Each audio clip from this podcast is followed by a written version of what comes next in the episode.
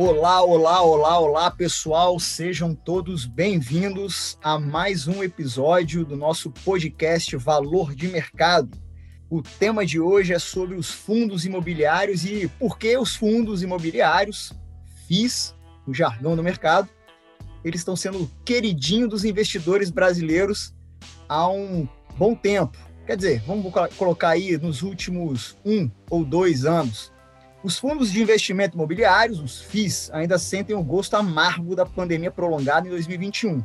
Após as perdas profundas desse setor e do IFIX, o índice que acompanha o desempenho dos principais FIIs do mercado brasileiro, é, por outro lado, existe um mercado que vislumbra um momento como oportuno para se desenvolver e expandir as opções de investimento para quem quer se expor ao retorno do setor imobiliário, então, a gente vai falar aqui sobre fundos imobiliários, pessoal.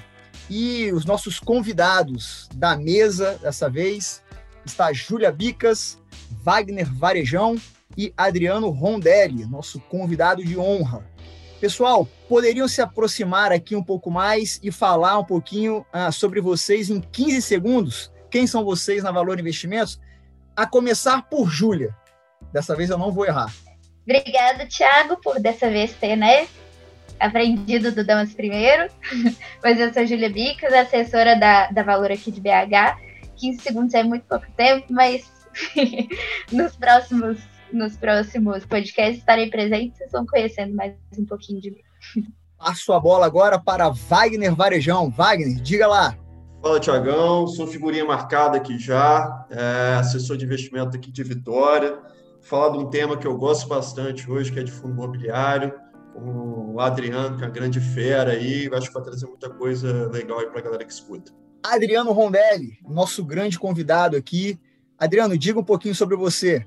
Fala galera, desculpa se passar os 15 segundos aí como estreante, acho que vou me permitir. É, meu nome é Adriano, trabalho na Valor aí já faz cinco anos. Comecei como assessor de investimento. De um tempo para cá, peguei a parte aí de, de head de fundo imobiliário. Aí tenho aproveitado mais para conhecer bem melhor esse mercado, me aprofundar cada vez mais. E aqui vou compartilhar com vocês um pouquinho desse conhecimento. Putz, trabalhei no, na, na BR Malls no passado também. Vamos lá, vamos, vamos, vamos estudar e acrescentar todo mundo aí mais, mais informações. E para começar o nosso, nosso bate-papo, nossa mesa redonda aqui, com cara de futebol e trazendo aqui a dama também, Júlia Bicas, como atacante, centroavante desse jogo. É, eu gostaria que cada um trouxesse, se possível, um destaque aí, uma curiosidade do mercado que tem acontecido nessa semana. A gente está falando no dia 4 é, de junho, acho que vale a pena mencionar alguns pontos. Júlia, quer começar? Sim, senhor. É, hoje, no dia 4, né, é, eu vou trazer, na verdade, uma, uma notícia que é bem do dia, que é sobre o payroll. Para quem não sabe, né, o payroll ele é um, um dos índices mais importantes macroeconômicos que tem no mundo, que ele se refere à taxa de desemprego nos Estados Unidos. Então, ele sai toda primeira sexta-feira do mês e ele influencia bastante no mercado. Então, principalmente para quem gosta de, de operar né, especulando, ele interfere bastante. Hoje saiu, é, ele saiu um pouco abaixo em algumas, alguns quesitos que eram para ter sido criadas, teoricamente, é, 675 mil vagas e foram criadas só 559 mil. É, e o, o número da taxa de desemprego está mais ou menos em linha com que, o que estava sendo esperado, que está de, de 5,8 mais ou menos. É isso, Thiago. Aliás, pessoal, essa notícia do payroll que a Júlia comentou aí é uma notícia fresquinha que também está no nosso site, nosso portal a, a, de, de notícias, avainvestir.com.br. Vale a pena vocês darem uma googada lá, é, procurar, navegar um pouquinho mais dentro do nosso blog, porque tem muita informação ali. Wagner, passo a bola para você. Algum destaque importante aí que você viu nessa semana?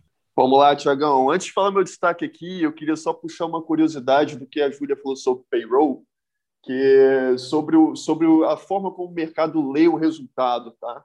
Hoje saiu um dado um pouco mais fraco de emprego, que Muita gente podia, pode achar que isso é uma coisa ruim aos olhos do mercado, só que o mercado vai até bem, tá? Porque o maior receio do mercado hoje é quanto à inflação, né? Do, do Fed ter que voltar a subir juros né, e isso prejudicar esses valuations esticados que a gente tem na bolsa. Então, quando sai um dado mais fraco de atividade, é de sinal de que o Fed pode continuar estimulando a economia por mais tempo, e isso acaba sendo bom para o mercado. Mas, bom, eu tenho notícia boa para essa semana. É, a gente bateu, finalmente voltamos para o topo histórico da Bolsa. Então, a Bolsa ultrapassou 130 mil pontos aí. Os investidores, acredito eu, estão felizes. É importante destacar que é uma alta que ela foi muito puxada aí pelas commodities, tá? Então todo o setor de commodities andou muito, é, vale, né, parte de mineração, siderurgia, petróleo. Né? Então acabou que muita coisa do índice ainda ficou para trás, só que tem uma parte relevante que andou. E aí sempre quando a gente tem uma renovando o máximo histórico, começa aqueles aqueles questionamentos de ainda vale entrar na bolsa, né, se já está caro, se agora já vai cair né? mas, enfim, acho que isso é discussão para outro momento, que a gente enxerga aqui é que ainda há espaço e isso ainda tem coisas bastante baratas na bolsa, mas motivos para comemorar aí. Boa, Wagner. Adriano Rondelli, diga lá o teu destaque. Vamos lá, Tiagão, já puxando o gancho aqui para o tema central do nosso podcast. O destaque aqui vem justamente da parte imobiliária. É, recentemente foi divulgada uma pesquisa que diz que, em média, tá bom? Pegando as capitais brasileiras, em média, o valor de aluguel do imóvel gira em torno de 0,35% a 0,37%, tá bom? Vocês vão, certamente vão ver mais para frente nesse podcast o porquê esse dado é tão importante, o que, que ele diz sobre o mercado, o que, que, o que, que quais são os benefícios ali do fundo imobiliário, enfim. Eu vou, vou largar de dar spoiler, que mais para frente a gente vai falar sobre. Bola no centro da mesa e no centro do campo, a gente vai falar agora, voltar então, falar sobre os fundos imobiliários, o queridinho né, dos investidores brasileiros, aí, principalmente dos últimos 24 meses. O amadurecimento dos FIIs, né, os fundos de investimento imobiliário, conquistou os brasileiros nos últimos anos. Apenas em um ano, só para vocês terem uma ideia, entre dezembro de 2018 a dezembro de 2019, o número de investidores mais que triplicou, saltando de 200 mil para 650 mil investidores é um número robusto em se tratando de um mercado classificado como renda variável no país. É, em 2020, quando a taxa de juros, né, a Selic, por exemplo, ela atingiu o piso histórico de 2%, foi a vez do número de investidores saltar 82%. Então, assim, a gente está falando de uma classe de ativos é, importante que ganha cada vez mais relevância dentro do mercado financeiro. É, e este ano, a classe né, de investimento, a gente está falando em junho, de 2021, este ano a classe de investimento continua a atrair aplicadores, é, apesar da queda de 1,87 do IFIX entre janeiro e maio. Então, começando a partida aqui, é, eu jogo, passo a bola para o nosso convidado de honra, para o Adriano Rondelli. Rola a bola! Adriano, fala um pouquinho para a gente é, sobre o que, que é um fundo de investimento imobiliário. Vamos começar por, pelo início. Boa, vamos trabalhar os fundamentos aqui antes de entrar no campo. Tiagão, seguinte, fundo imobiliário. Eu acho que a melhor forma de, de a, gente, a, gente a gente entender o que, que é isso é, é, pensar como se ele se fosse uma, realmente uma empresa, tá bom? Então você imagina o fundo imobiliário como se fosse uma empresa e essa empresa ela é dona de imóveis, tá bom? Quando você compra um fundo imobiliário, você compra um pedacinho dessa empresa, ou seja, você é dono da empresa, que a atividade fim dela é ser dono de imóveis ou de recibos imobiliários, enfim, a gente vai comentar um pouquinho mais para frente sobre isso. Mas é, é, basicamente você ter cotas dessa, dessa holding imobiliária, vamos chamar assim, que é dona lá no final da, das contas de um, de um imóvel. Então, quando você compra um fundo imobiliário, por exemplo, você, se esse fundo imobiliário for dono lá de um, de um edifício na Faria Lima, significa que você é dono de um pedacinho desse edifício da Faria Lima, você vai receber o aluguel proveniente desse eventualmente essa empresa que é dona, você que é dona do, desse edifício, né, vai alugar para alguém, esse inquilino vai pagar, ele vai, realmente vai pagar um, o, o, o aluguel, esse aluguel ele vai vir para você em forma de dividendo ali mensalmente, isento de imposto de renda, enfim, você vai ter uma porrada de benefício ali que a gente vai, que a gente vai comentar. E aí, pessoal, é, falando desse, desse fundamento do, dos fundos imobiliários, é, normalmente esse tipo de classe de ativos, ela, ela pertence ou ela faz parte é, ou ela se integra melhor um determinado perfil de investidor. Quais seriam essas características e para que tipo de pessoa funciona mais ou se enquadra melhor é, os fundos imobiliários? Passo a bola para Wagner. Bom, isso é uma coisa importante, Tiagão, porque é um mercado que, que cresce muito rápido, ele é importante você... Muitas vezes ele cresce um pouco sem fundamento, as pessoas entendendo, não, não entendendo muito bem aonde elas estão pisando. Né? E a gente que está aqui na ponta do relacionamento com o cliente, é, a gente vê essas coisas acontecendo. Então, pr primeira coisa importante entender é que o investimento em fundo imobiliário ele é um investimento de renda variável. Tá? Se você recebe ali os aluguéis mensais, como o Adriano comentou, que é um baita de um benefício, a questão da isenção no aluguel mensal, tá? isso é um, um benefício enorme que a pessoa física tem. Só que isso não é igual um cupom de um título de renda fixa, tá? Tem nada determinando ali que você vai receber para sempre aquele aluguel. E outra coisa, a cota do seu fundo ela pode variar, tá? Assim como quando você compra um imóvel ele pode valorizar ou desvalorizar. Se você compra um fundo imobiliário, ele pode valorizar e desvalorizar também. As pessoas têm a ilusão de que imóvel não desvaloriza, né? Muita gente acha, ah, você compra um imóvel, você nunca vai vender ele mais barato que você comprou. Verdade, você raramente vai vender ele mais barato que você comprou. Só que ele desvaloriza sim. O que acontece é que quando você compra um imóvel, não tem gente ali todo dia te dando uma oferta de preço nele, né? Você não sabe quanto é que seu, seu imóvel está valendo todo dia. Se você soubesse, você ia ver que ele valoriza e desvaloriza também. Né? No fundo imobiliário, ele está listado em bolsa, então todo dia você está vendo lá como é que está a sua cota. E isso, para alguns investidores, pode perturbar. Tá? Então, eu, eu não queria taxar o, o investimento em, em, em, fundo imobiliário como investimento moderado e agressivo, porque eu acho que não é. Tá? Eu acho que é um investimento conservador, sim, só que o investidor tem que ter consciência do prazo que é necessário investir, é um investimento de longo prazo, tá? e tem que ter a consciência de que ele vai variar é, é, durante esse investimento. Próximo passo: o investidor tem que ter. Esse é um mercado que está surgindo, é um mercado ainda um pouco imaturo, e faz toda a diferença você ter conhecimento sobre o que você está investindo ou ter uma pessoa especializada para te ajudar a fazer esse investimento, como é o trabalho que o Adriano faz aqui com a gente. Tá? Então, acho que é um pouco disso. Cautela, é um, uma excelente classe de ativo, mas um pouco de cautela aí para o investidor. Você está falando isso, Wagner. Eu lembrei quando eu morava em São Paulo, numa região em São Paulo, a gente sabe da, da questão do metrô em São Paulo, né? dos problemas e da ampliação é, dessa malha é, ferroviária em São Paulo.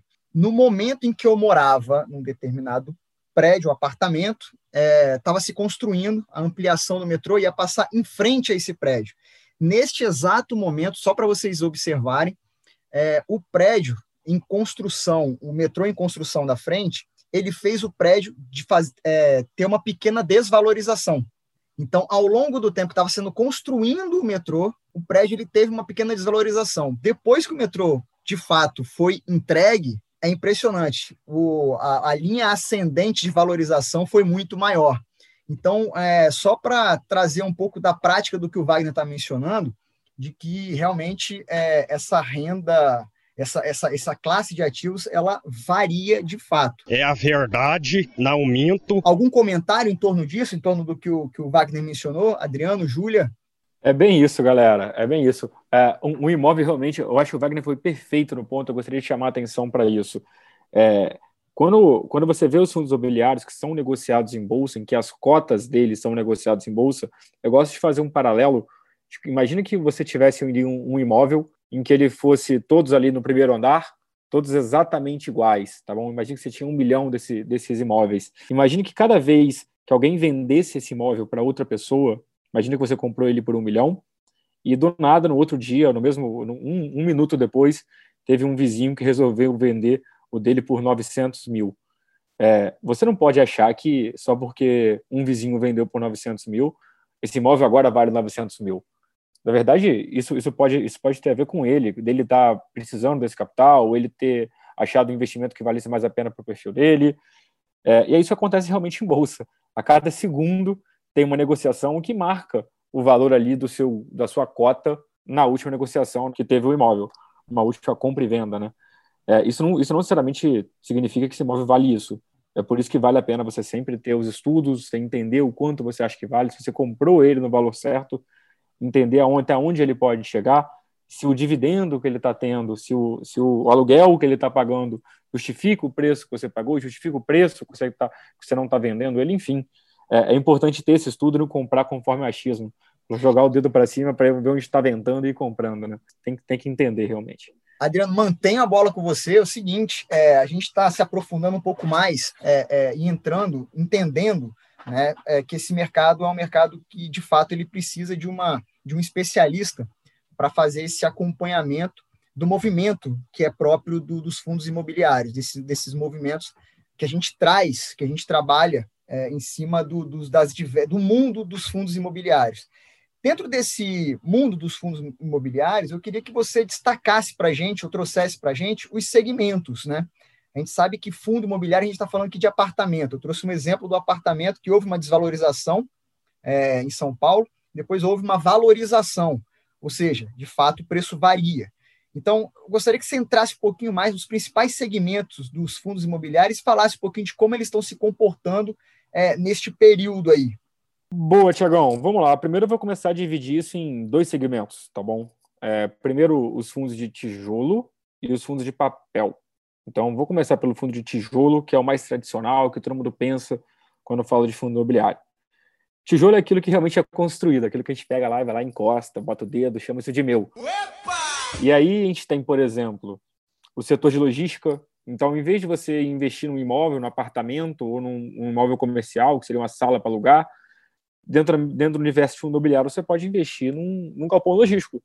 Posso pegar aquilo dali, comprar uma cota de um fundo que tem galpões, galpões logísticos e, e, e alugo isso para empresas, Mercado Livre, é, Lojas N, enfim, qualquer empresa que faz principalmente e-commerce ou que necessita disso para alguma parte logística de produto químico, enfim, que seja, tá bom? Industrial. É, e esse é um setor, assim, já entrando um pouco de cenário, que eu acho que, é, que vale a pena comentar, o, o Covid acabou acelerando bastante essa tendência. Era uma tendência que a gente já tinha, e como isso já era uma tendência, já estava vindo, já estava crescendo, e o Covid simplesmente acelerou esse processo, tá bom? Então a gente tem hoje uma demanda muito mais forte por esse tipo de galpão, e aqui os principais galpões, na nossa visão, que devem se valorizar, ou que, pelo menos na visão de vários analistas ali, a gente vem, que a gente vem, a gente entra em contato, com a própria XP, né? enfim, não citar nome nenhum aqui, mas a, é, é, são realmente os galpões que estão dentro de um raio de 30 quilômetros das, das principais cidades. Então, por exemplo, cidade, é, galpão que está num raio de 30 km da cidade de São Paulo, são aqueles galpões de last mile, ou seja, você compra e faz a entrega no mesmo dia. Putz, hoje, qual foi a última vez que você foi no, no shopping ou você foi no, no hipermercado? Será que, será que a gente encontra hipermercado por aí que está tudo fechando, virando atacarejo? Mas lá, basicamente, você não encontra mais eletrodoméstico. Hoje em dia, ainda assim, se você vai lá e quer o eletrodoméstico, ele fala, beleza, eu entrego para você. Você não coloca mais isso no carro e leva. É, então, assim, é uma tendência hoje com o, o, o, a, o pessoal com lá para os 50, 60, 70 anos teve que aprender durante essa pandemia a comprar online, teve que confiar um pouco nisso, nessa venda online. E viu que funciona, né, Thiago? Não, e eu lembro, eu lembro assim, é, é, pelo menos assim, é, é, eu, eu, ainda, bom, tenho, vou dizer minha idade aqui, né, 36 anos, então eu sou da geração ainda que pegou o mundo sem internet. Eu nasci há 10 mil anos atrás. É, essa ideia de comprar pela internet é, é, é que está falando realmente é verdadeira, porque assim, é, a princípio, no é, quando a gente vê a, a grande é, difusão do e-commerce é, no Brasil e no mundo, e no Brasil as coisas são um pouco mais retardatárias, é, há sempre uma preocupação das pessoas mais velhas de comprar via internet por uma série de, de questões que acho que não, é, é, não vale nem citar, mas assim, é a própria questão da insegurança cibernética no Brasil é algo muito a, a é, é, muito ainda, como é que fala? Ele ainda tem uma presença muito grande, um impacto muito grande nas pessoas.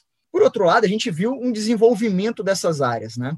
Um desenvolvimento de segurança é, é, cibernética dentro dessas áreas, principalmente do e-commerce.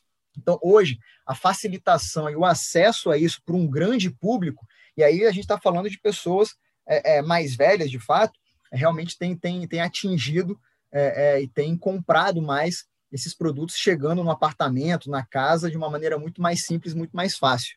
E aí eu passo a bola para a Júlia agora, falando um pouquinho sobre as vantagens, né? Um pouco das vantagens. Existe vantagem, aliás, de você ter uh, uh, um, um, algo palpável, como o Adriano colocou ali, vantagem de se ter um imóvel, é, é, ou é melhor, de fato, você investir em fundos imobiliários? Como é que seria isso? Como é que seria essa, esse equilíbrio? Há um equilíbrio? Não? O que, que você acha disso, Júlia?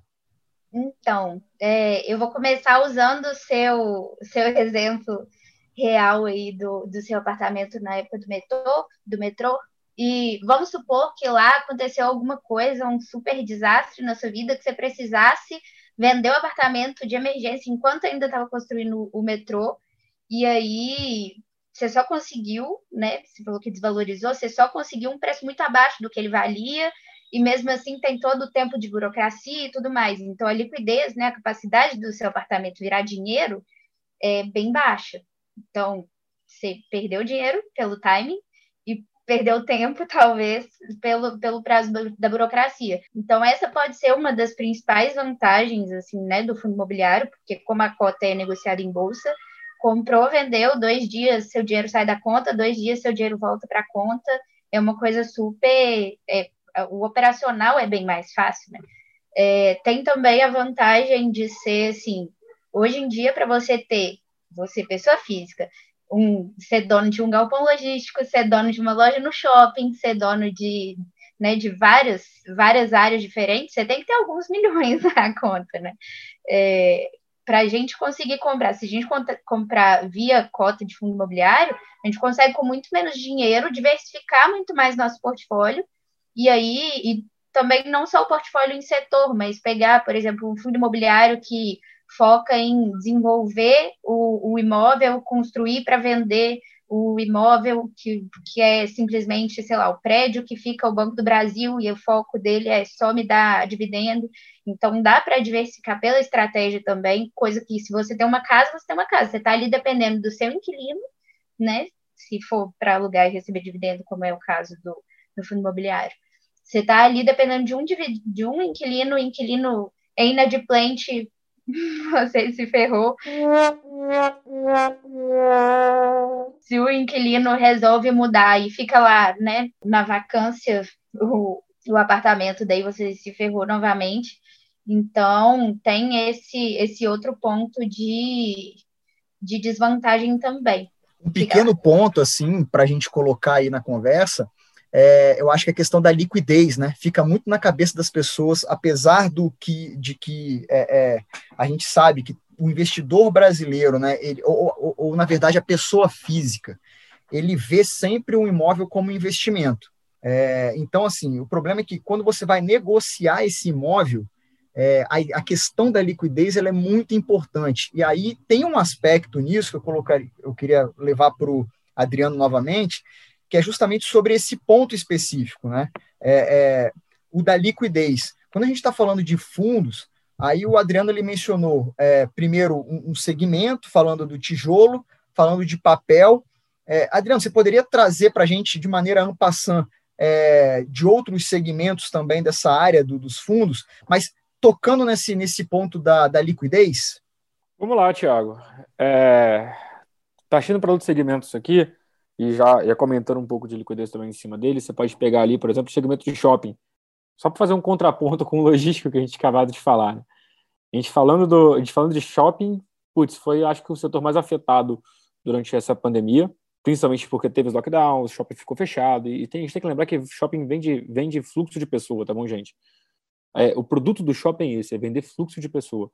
Nesse momento, não teve fluxo, teve, teve um fluxo interrompido. O shopping, que às vezes, como a segunda maior fonte, a maior fonte de receita do shopping em geral é o aluguel das lojas, como é, como é sabido.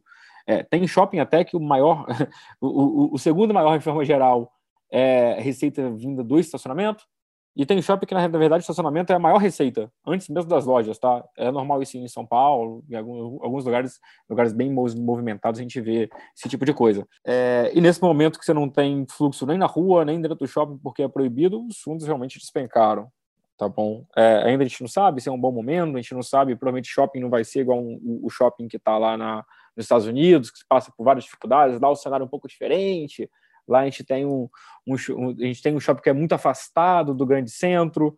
você tinha uma quantidade enorme de shoppings num, num único lugar.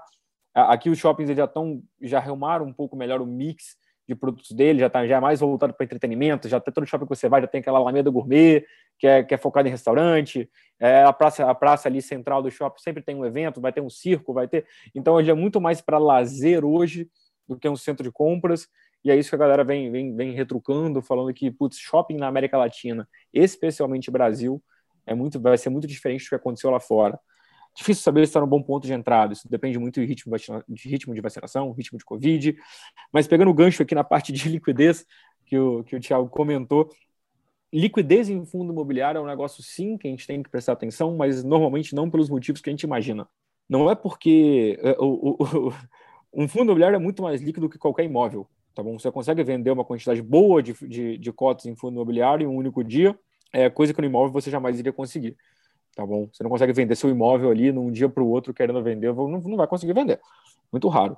Em geral, um fundo imobiliário costuma negociar por volta de com uma liquidez média, média para boa ali, por volta de 2 milhões é, de volume financeiro no dia. É, isso atende boa parte dos investidores, tá bom? E os maiores, que, imagina, você teria que ter mais de, vamos colocar ali, um milhão de reais, tentando se fazer de um milhão de reais num único dia, você estaria investindo tudo num único fundo, né? Considerando que você vai ter tudo num único fundo, você vai ter um milhão num único fundo, sendo querendo se desfazer num único, único dia e assim você iria conseguir, tá bom? E o que não é a média do, dos investidores, não é, não é o que a gente recomenda também, colocar tudo num fundo só. Então, imagina que o investidor tem que ser bem grande para poder querer se desfazer, precisar de usar toda essa liquidez. Mas por que, que isso é importante, olhar a liquidez? Porque ela, ela que faz o, o fundo conseguir subir, ela, ela que faz o fundo conseguir andar, ela que faz grandes investidores comprarem, investidores institucionais comprarem. Investidor institucional, que é aquele que compra e carrega e compra, e compra grandes quantidades, que faz com que a cota suba do fundo, ajude ao menos né, a cota subir, eles não olham um fundo com, baixíssimas liquidez, com, com baixíssima liquidez. Então, ele é um filtro, sim, muito importante e muito mais importante olhar por essa ótica do que da ótica de não vou conseguir me desfazer. E agora, comparando com realmente com, com a parte do, do, do imóvel físico, aqui, aqui não, realmente não tem nem como comparar. É, a, a, realidade é muito distante de liquidez e simplicidade em cima disso. E aí, Thiago, se quiser, eu posso comentar um pouquinho mais, para passar mais, mais breve ali para outros segmentos. Por exemplo, só para todo mundo ficar ciente, né? A gente tem o galpão logístico, eu falei, a gente tem a parte de shopping, então você realmente é sócio de uma empresa, de um shopping, você ganha o lucro dali, daquilo dali. Se a loja do shopping lá vender mais, em, em geral, os, os aluguéis do shopping são percentuais da venda, o cotista acaba ganhando mais também, ali no mês. É, aí, saindo de shopping, a gente tem fundos educacionais, que são que, que alugam para escolas, fundo, fundos de hospitais. Você tem também, você tem é, renda urbana, que são fundos de, de, de mercados ali. É, deixa eu ver se eu esqueci mais alguma grande ali. Ah, obviamente, o mais conhecido, a laje corporativa, são, são fundos que, que compram prédios lá na Faria Lima, prédios, enfim, que alugam para escritórios. Esse eu acho que é um dos mais comuns e também esse também sofreu bastante durante a pandemia, né? Porque você teve uma todo mundo trabalhando de home office, a gente por acaso, a gente por acaso aqui ninguém está no escritório, é, então a gente acaba é, acabou que houve essa, essa migração ali para o home office. Talvez isso não seja um negócio para sempre. Imagina, a gente imagina que não, pelo menos. Eu acho que o modelo ser adotado daqui para frente vai ser um modelo realmente mais híbrido, mas a gente a gente sabe aqui o esforço que é não estar tá no escritório todo dia e o que que, pelo menos para algumas pessoas, né, acho que não, tem como falar para todo mundo, cada um tem, tem opinião, mas a gente vê que dentro do escritório, pelo menos para mim, dá um gás maior e para outras pessoas que eu venho conversando também. E aí você tem gente lá, não, eu prefiro estar mais perto da minha família. Aí você entra nessa discussão. Talvez um modelo mais híbrido, que, que, a, que, as empresas não precisam de tantos andares de um prédio quanto precisavam antes. Então, lá na Faria Lima, o cara que tinha quatro andares, putz, talvez não precise de quatro, talvez eu quero dois. Só que ele olha talvez para as lajes mais afastadas, lá em Barueri, em São Paulo, e fala: Cara, eu tenho um monte de funcionário meu que trabalha lá. Quem sabe eu coloco lá mais dois, eu compro dois andares lá para esses caras que costumaram no home office ficar mais próximo deles. Porque vir lá para Faria Lima, pegar um trânsito, pô, talvez eu faça isso aqui, isso é mais barato para a empresa, inclusive. Então começa a ter um pouco mais de andar em Faria Lima, mais alguns andares afastados. Enfim, acho que é um, é a gente tem que ver para onde vai tomar o rumo ainda, mas a gente, a gente, a gente sabe que, que deve seguir pelo menos a, pelo menos a, que todo mundo imagina que deve seguir para o modelo mais híbrido, tá bom? Até nos Estados Unidos, que já vinham com o modelo de home office bem mais antigo que a gente, bem mais maduro, nunca chegaram a adotar 100%, até porque tem função que não consegue mesmo, né, Tiago? Bom, Júlia, você gostaria de fazer um comentário? Na verdade, é, é quase que uma pergunta, assim, tomando seu lugar, Tiago. É, eu tinha, no início da, da pandemia, lá em março, abril, é, a gente participou de um call com uma gestora que não veio ao caso, que daí eles têm alguns fundos de shopping. E aí o, o, gestor falando que na época eles viam o shopping também como um ponto de apoio de logística, não só como um shopping shopping. Então, é, Adriano, é, opiniões a respeito. É por aí, é, é, é, por aí mesmo, Júlia. Tem muita gente já começando a fazer ponto de logística em shopping, tá bom? Fazendo a entrega, fazendo. É, é ele não seria bem um, um, talvez não um centro de para guardar realmente coisas, estocar, tá bom? Acho que shopping não tem tamanho para isso, mas ele é um ponto de distribuição final. Então você envia para essa loja de shopping e o consumidor vai lá e faz o pick-up. Então ele, ele, o consumidor final ele vai lá e, e, e simplesmente busca naquela loja o produto dele. Está sendo bem usado e deve ser uma das, um, uma das áreas que o shopping deve explorar, tá bom? Nesse, nesse novo período que a gente está passando.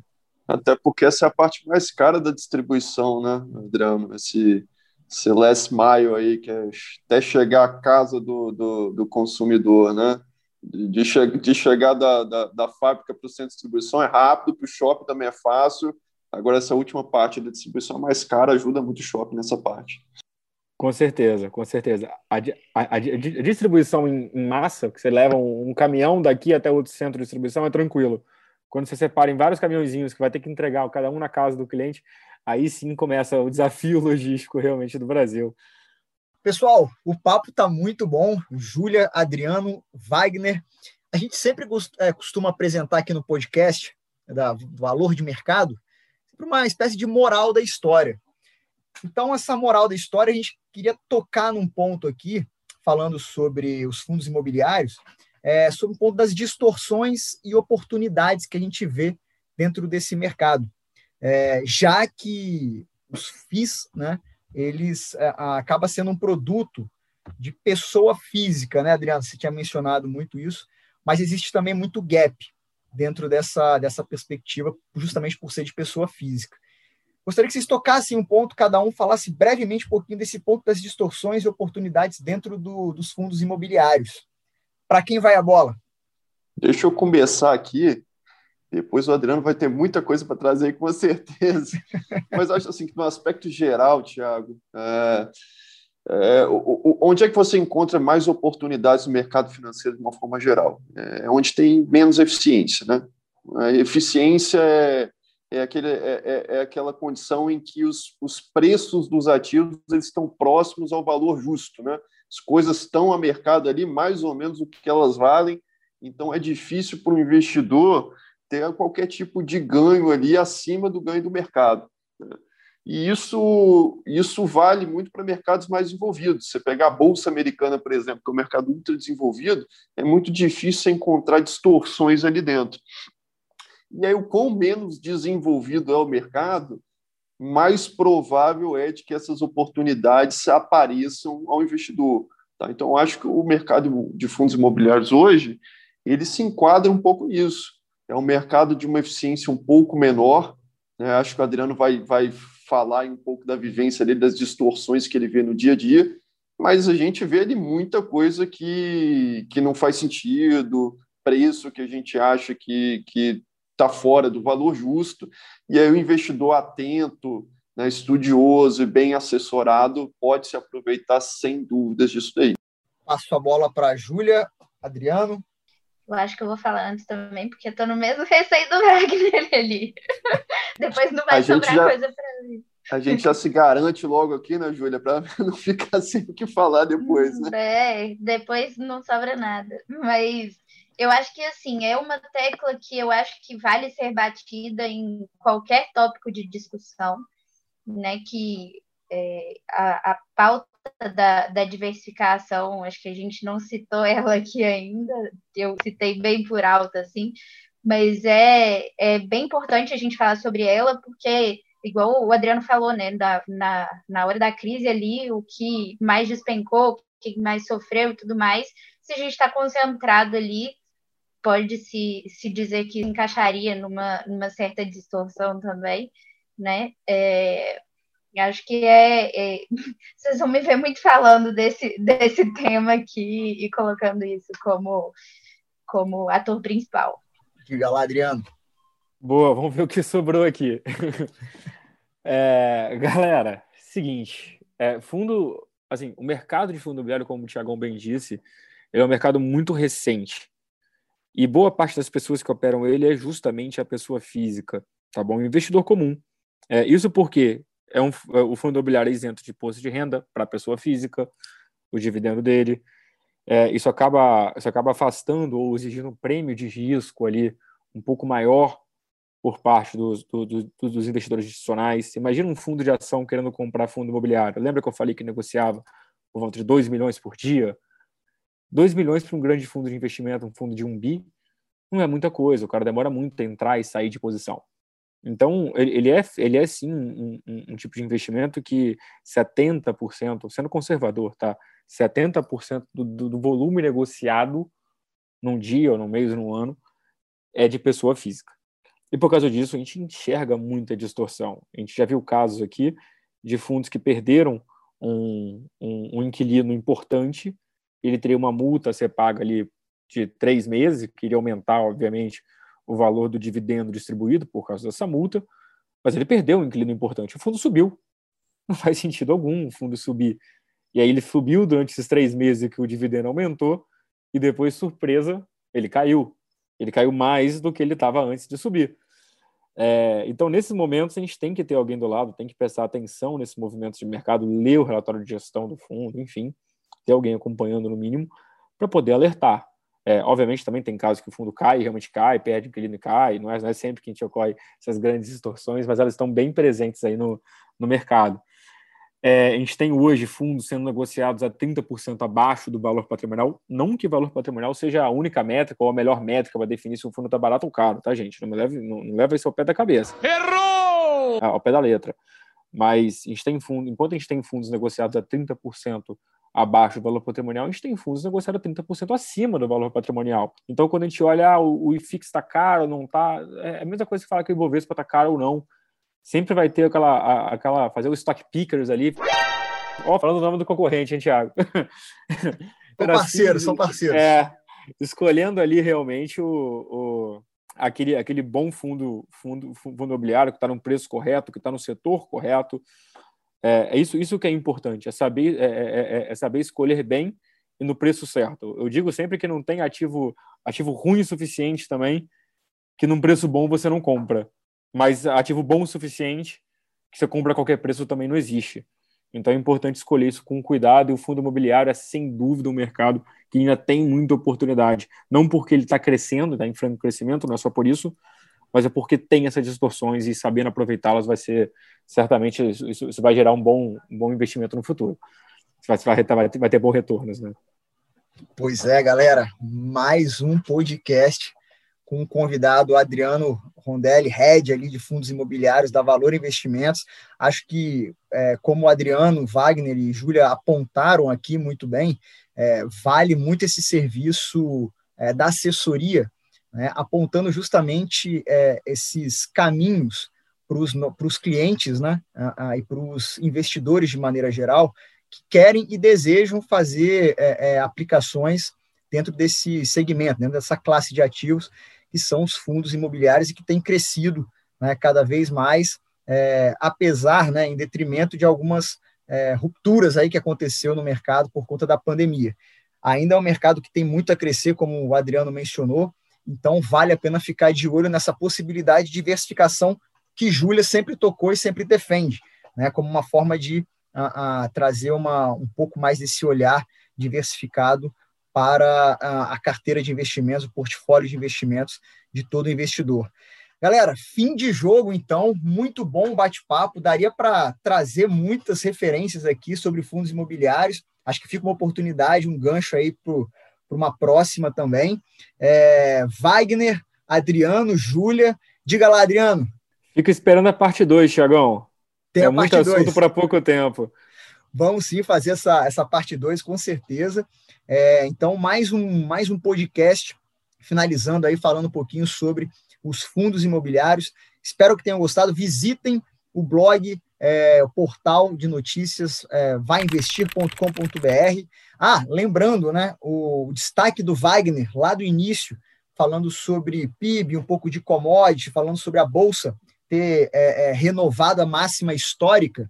Bom apontar isso que a gente está trabalhando também na nossa carta ao investidor de junho né, de 2021 trabalhando essa perspectiva, revisando alguns cenários pela XP Investimentos, parceira da Casa da Valor Investimentos, para que a gente possa trazer a melhor informação é, para vocês, pessoal.